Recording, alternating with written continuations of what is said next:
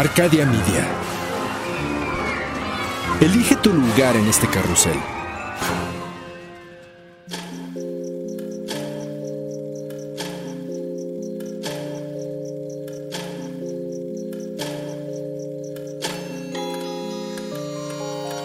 Cuando la oscuridad es interrumpida por tres campanadas, la intersección del día y la noche se transforma en un umbral listo para ser cruzado.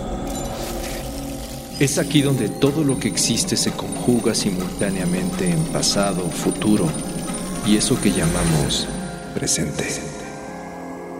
Infinitos, sombras, imágenes. La realidad y aquello que no existe. Cierra los ojos, abre la mente. Sé bienvenido a Sapiens Arcana.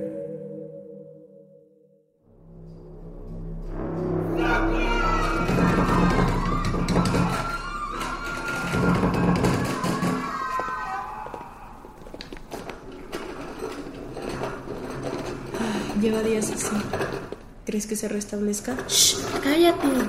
Nos puede escuchar. Vamos.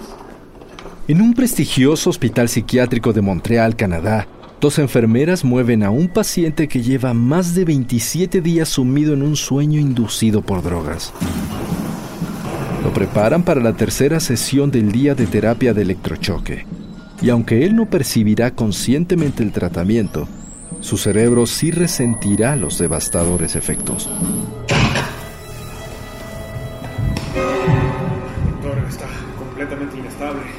Quiere abrir. Ahora mismo la arreglamos, gracias. Mientras esto sucede, el jefe de médicos es informado de un problema con otro paciente y se dirige a su habitación. Maggie, La mujer de 35 años se ha encerrado en el baño. El doctor le habla desde afuera y ella llorando le implora que suspendan su terapia. Ella no puede resistir una sesión más. No, no, no aguanto más. Déjenme irme, por Maggie, favor. Maggie, escúchame. Debemos continuar. Hasta hoy, después de tres semanas, no entiende cómo estas horribles terapias pueden ayudarle a superar su depresión postparto, ya que cada día, en lugar de mejorar, se siente peor. Sabes que esto se tiene que hacer. Sal, no tiene caso. Vamos. Háganlo rápido. El médico consigue que ella abra la puerta y después de unos minutos de escuchar sus súplicas permanece impasible. Su mirada fría y dura provoca pánico en la mujer, que deja de quejarse y guarda silencio. Terminaremos pronto. Todo acabará muy, muy pronto. El doctor le pide que no se resista más, ya que ella misma sabe que al final terminará tomando la terapia, aunque no lo quiera. La mujer sigue llorando, pero no encuentra una salida. Nadie a su alrededor parece quererla ayudar. Aumenta la dosis. No hay que escatimar. Claro que sí, doctor. Enseguida. Así que derrotada, acepta que la enfermera le administre una fuerte dosis de LSD y se prepara para una nueva y larga sesión en el infierno.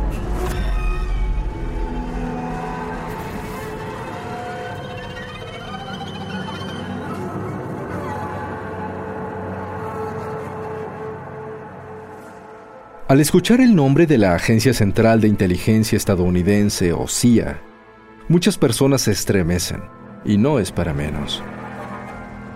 Durante años se han manejado teorías acerca de algunas actividades cuestionables de esta agencia como injerencia en golpes de Estado, intentos organizados de asesinatos políticos, espionaje internacional, manejo de cárceles clandestinas y una de las más desconcertantes y terroríficas, la experimentación con seres humanos. Tal es el caso del proyecto MK Ultra, una serie de experimentos secretos e ilegales que la CIA realizó con el fin de encontrar un método para el control mental de las personas, además de desarrollar drogas y técnicas para resistir y aplicar formas más efectivas de interrogación, es decir, de manipulación y tortura. Este proyecto, que surgió en la época de los inicios de la Guerra Fría, fue uno de los peores experimentos de la historia, con altos niveles de crueldad y, por supuesto, graves violaciones a los derechos humanos, ya que durante una década o más, miles de personas fueron drogadas y sometidas a torturas, experimentos y destrucción cerebral contra su voluntad. La mayoría de ellos sin saber que cooperaban con la CIA.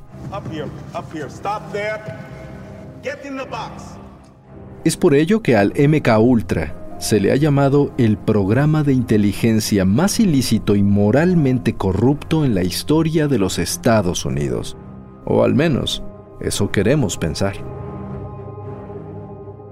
Las prácticas secretas que englobaba el proyecto MK Ultra fueron terribles, dolorosas y traumáticas. En su mayoría dejaron graves secuelas en los participantes llevando a muchos a la locura y no se sabe a cuántos más a la muerte. ¿Qué clase de investigaciones justificaría tanta crueldad ejercida sobre ciudadanos inocentes? ¿Cuántas personas habrán sido utilizadas y asesinadas por la CIA con estos experimentos? ¿Y cómo es que después de tanto tiempo, indagaciones, evidencias, juicios y reportes oficiales, nunca se castigó a los involucrados? El proyecto MK Ultra fue uno de los programas pilotos creados en los años 50 para intentar superar a la Unión Soviética y a otros países en materia de control mental, espionaje e interrogación. Según varios estudios históricos, estas prácticas se aceleraron en las filas estadounidenses al final de la Segunda Guerra Mundial, cuando se descubrieron las terribles investigaciones que los nazis aplicaban en los campos de concentración y posteriormente cuando un reportaje expuso los avances en prácticas de control mental en Rusia. Un dato interesante es que en una ocasión durante la guerra de Corea, soldados norteamericanos prisioneros aparecieron filmados declarándose de forma inexplicable en contra de las acciones de Estados Unidos y a favor de Corea del Norte. ¿Lavado de cerebro, acaso? Eso es lo que se pensaba que otros países habían logrado desarrollar, y Estados Unidos por supuesto que no podía quedarse atrás. Ya en aquellos días, se había popularizado la idea de que los gobiernos comunistas buscaban una forma de lavar el cerebro y programar a individuos para usarlos como armas o asesinos. Sin embargo, lo que no se sabía es que muchos de estos rumores eran difundidos por el mismo gobierno norteamericano con el fin de tapar sus propios experimentos de manipulación cerebral.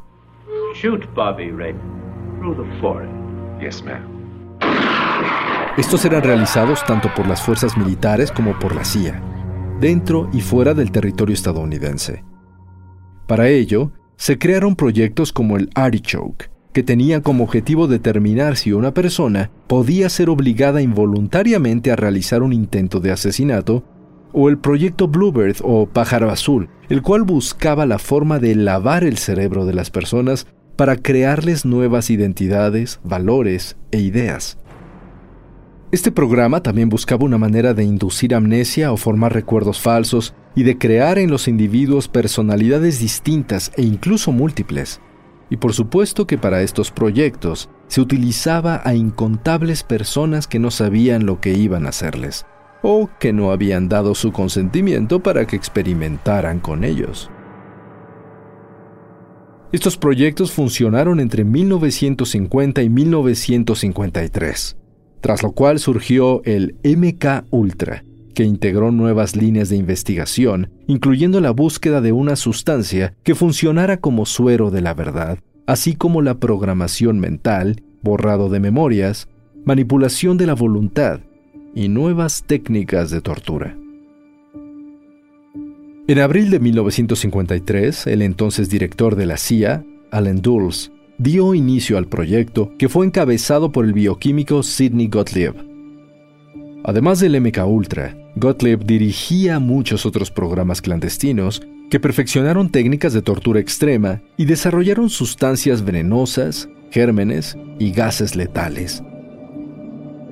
Este hombre de ascendencia húngara fue el asesor científico y líder de la División de Servicios Técnicos de la CIA, a la cual se conocía internamente como la Casa de los Horrores. Le apodaron Doctor Muerte o el Jefe Envenenador y operó con libertad y sin sanción o castigo durante todo el tiempo que quiso, ya que hasta su muerte en 1999 jamás se le hizo pagar por sus crímenes. En aquella época, una de las principales preocupaciones de los norteamericanos recaía en la posibilidad de que Rusia ya tuviera programas de control mental funcionando. Si era así, necesitaban saber cómo podrían resistirlo sus propios espías y soldados. Ignorando los principios internacionales como el Código Nuremberg, el cual prohíbe la experimentación en seres humanos sin su consentimiento, Gottlieb instauró en secreto cientos de programas que conseguían sujetos para experimentar indiscriminadamente a través de mentiras, pagos, tratamientos médicos falsos y chantaje. Además de prisioneros capturados en operaciones secretas en Europa y Asia del Este, se cree que fueron miles de personas de distintas partes de Estados Unidos y Canadá las que fueron sometidas a estos experimentos, ya que el programa contaba con la colaboración de más de 80 instituciones como universidades, hospitales, compañías farmacéuticas y prisiones, varios de los cuales sin saber que trabajaban para la CIA. Se experimentó en seres humanos con materiales radiactivos, sustancias biológicas y drogas como barbitúricos y anfetaminas, pero especialmente con el recién creado ácido lisérgico o LSD, una sustancia psicodélica con efectos alucinógenos potencialmente devastadores. Según el autor e investigador Stephen Kinzer, Sidney Gottlieb tenía la idea de que para poder tomar el control de la mente de una persona, primero debía destruir la conciencia existente, lo que dejaría campo para sustituirla por una nueva. Para ello experimentó con los diferentes efectos del LSD sobre el cerebro de gente común, sin importar su edad, sexo u origen. Dado que Gottlieb operaba casi sin supervisión, ya que sus superiores querían mantenerse al margen de los detalles, no tenía que reportar sus actividades, por lo que no hay forma de saber cuántas personas fallecieron a raíz de estos experimentos. En parte también porque se reclutaba a indigentes de la calle, enfermos en hospitales mentales o en etapa terminal, prisioneros en cárceles, personal militar de bajo grado y empleados de la misma CIA. Uno de los programas más violentos corría a cargo del oficial de la Oficina de Narcóticos George Hunter White, la llamada Operación Clímax de Medianoche en esta parte del proyecto se utilizó a servidoras sexuales que operaban en burdeles creados por la propia agencia, usando a sus clientes como conejillos de indias.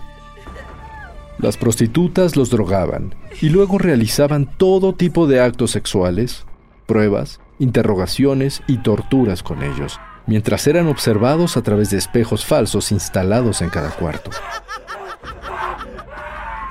Lo que se estudiaba, además de los alcances del chantaje sexual, era la tecnología de vigilancia y el uso de drogas alteradoras de la mente en sujetos comunes, de forma involuntaria.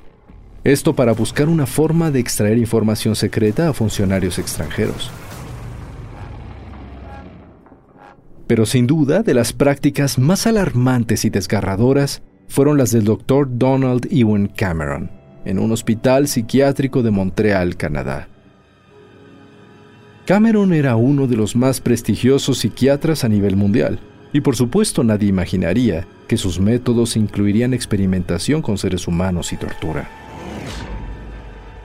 Durante años este médico dijo buscar la cura para enfermedades mentales como la esquizofrenia a través de métodos no ortodoxos, que incluían cambiar y borrar los recuerdos y pensamientos de los pacientes utilizando un método extremo que él llamó conducción psíquica.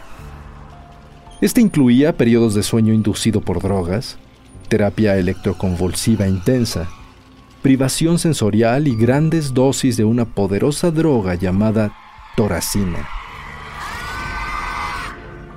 Naturalmente, sus prácticas atrajeron la atención de la CIA, quien lo reclutó para sus programas de control mental. Así, sus experimentos fueron financiados por la agencia y realizados en el Allen Memorial Institute de la Universidad McGill entre 1957 y 1964. A finales de los años 70, algunas de sus víctimas iniciaron un proceso de demanda contra el gobierno norteamericano por los experimentos de Cameron y declararon públicamente algunas de sus vivencias. El doctor Cameron elegía a sus conejillos de indias entre los pacientes que llegaban al hospital para tratar casos como depresión, ansiedad o males psicosomáticos, y les administraba distintas drogas para estudiar sus efectos. Algunos recibían fuertes dosis de LSD durante varios días consecutivos y aun cuando luchaban por detener el tratamiento, eran obligados a permanecer en el hospital a la fuerza. Aplicaba la conducción psíquica que consistía en mantener a una persona con un sueño inducido por drogas durante semanas, en las cuales se aplicaban shocks eléctricos varias veces más fuertes de lo normal, tres o cuatro veces al día. Después se les exponía a grabaciones con mensajes que escuchaban continuamente durante horas, en ocasiones repetidos medio millón de veces. El resultado hacía que la persona perdiera la memoria y se revirtiera incluso a niveles de un recién nacido. Muchos también perdían facultades permanentemente o quedaban en estado vegetativo. No hay forma de saber cuántos o quiénes fallecieron, una gran cantidad de pacientes nunca se recuperó, y al menos uno de ellos se suicidó saltando de una de las ventanas del hospital. Los que lograron salir con vida quedaron con fuertes secuelas de funcionamiento cerebral, cognición y concentración, además de amnesia, insomnio, enfermedades mentales y distintos traumas psicológicos. Ninguna de las víctimas de este programa pseudomédico se enteró de lo que les habían hecho o de su relación con el proyecto MK Ultra, hasta que este se hizo público en 1974. Y aun cuando varios de ellos buscaron recibir algún tipo de compensación, el doctor Donald Cameron jamás fue procesado o enjuiciado por estos crímenes, ya que falleció de un paro cardíaco durante un paseo en 1967. Es imposible saber cuántas personas fueron afectadas por este proyecto, pero se cree que fueron miles. Y tampoco existen archivos que indiquen cuántos sujetos murieron durante las torturas. Hasta ahora se sabe que algunos casos controversiales como la muerte del neoyorquino Harold Blower, un jugador de tenis profesional quien fue drogado con al menos cinco dosis de LSD y murió en enero de 1953 a causa del experimento. Sin embargo, el caso que puso en evidencia la existencia del proyecto MK Ultra fue la muerte del Dr. Frank Olsen, quien en 1953 cayó desde un treceavo piso de un hotel en Nueva York en un aparente suicidio.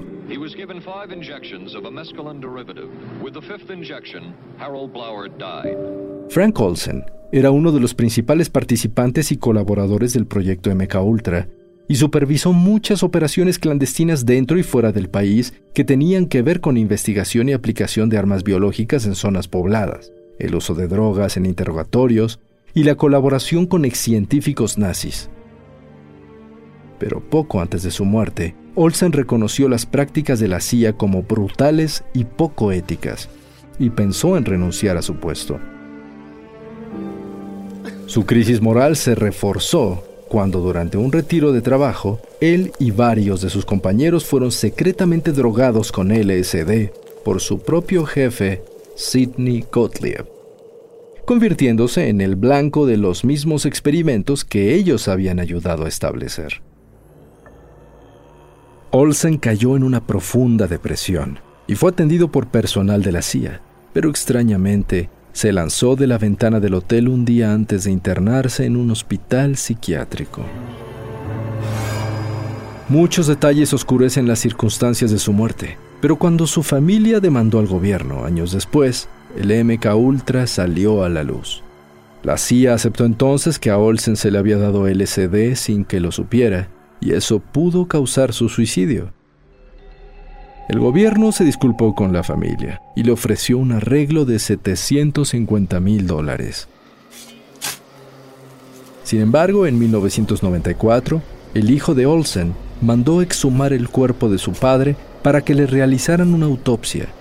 Y ahí se descubrió que el científico había recibido golpes en la cabeza antes de morir, por lo que pudo haber sido asesinado. El caso se investigó pero nunca se llegó a una conclusión decisiva. Hoy, la gran mayoría de las actividades de los más de 150 proyectos de investigación del MK Ultra siguen siendo un misterio, ya que convenientemente no existen documentos y registros. En 1973, cuando el programa fue oficialmente cancelado y en medio de un pánico en todo el gobierno por el escándalo de Watergate, el entonces director de la CIA, Richard Helms, ordenó destruir todos los archivos relacionados con el programa por lo que la verdad sobre los alcances reales del MK Ultra se perdió. Sin embargo, por equivocación, casi 20.000 documentos se archivaron en un almacén financiero y así se descubrieron los reportes acerca de algunas de las prácticas, drogas y actividades ilícitas del proyecto. Apoyado en estos documentos, además de testimonios de involucrados, un periodista del New York Times publicó en 1974 un reportaje en el que exponía todos los pormenores hasta entonces descubiertos del programa MK Ultra, evidenciando ante la sociedad los experimentos ilegales en ciudadanos estadounidenses. Este informe escandalizó a la población por lo que el Congreso abrió investigaciones encabezadas por los comités Church y Rockefeller, los cuales analizaron las actividades domésticas ilegales tanto de la CIA como del FBI y las agencias militares. A raíz de esto, en 1976 el presidente Gerald Ford emitió la primera orden ejecutiva sobre actividades de inteligencia que prohibía la experimentación con drogas en seres humanos sin consentimiento informado. Pero, ¿De verdad esta prohibición detendría a personas como Sidney Gottlieb o Donald Ewan Cameron o a quienes continuaron su legado? Según los últimos reportes, el proyecto sobre control mental se abandonó porque resultó un fracaso. Pero se tiene conocimiento de otros programas que nacieron más tarde como Gondola Wish, Grill Flame, Center Lane Project CF, Sunstreak y Scanat, los cuales en 1991 se consolidaron como el proyecto Stargate.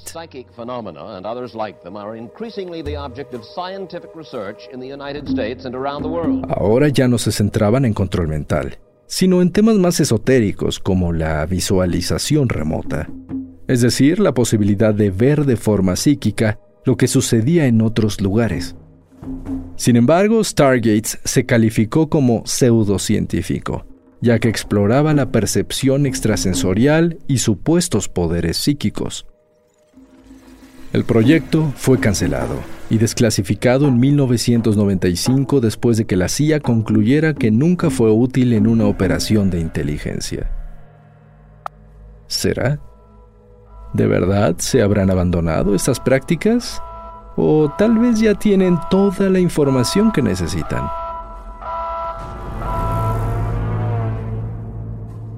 Puede ser que sí. O puede ser que el control mental ya esté funcionando. Después de todo, hoy en día, si alguien habla de experimentos del gobierno en seres humanos, no lo dudamos pero la mayoría no hacemos nada al respecto. En fin, menos mal que el MK Ultra fue cancelado. Y ningún experimento de ese tipo se ha repetido en el mundo. ¿Verdad?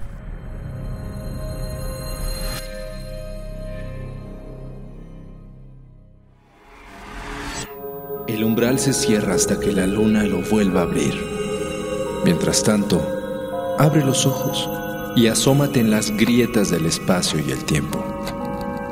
Y si te atreves, descubrirás qué hay más allá de lo que consideras real.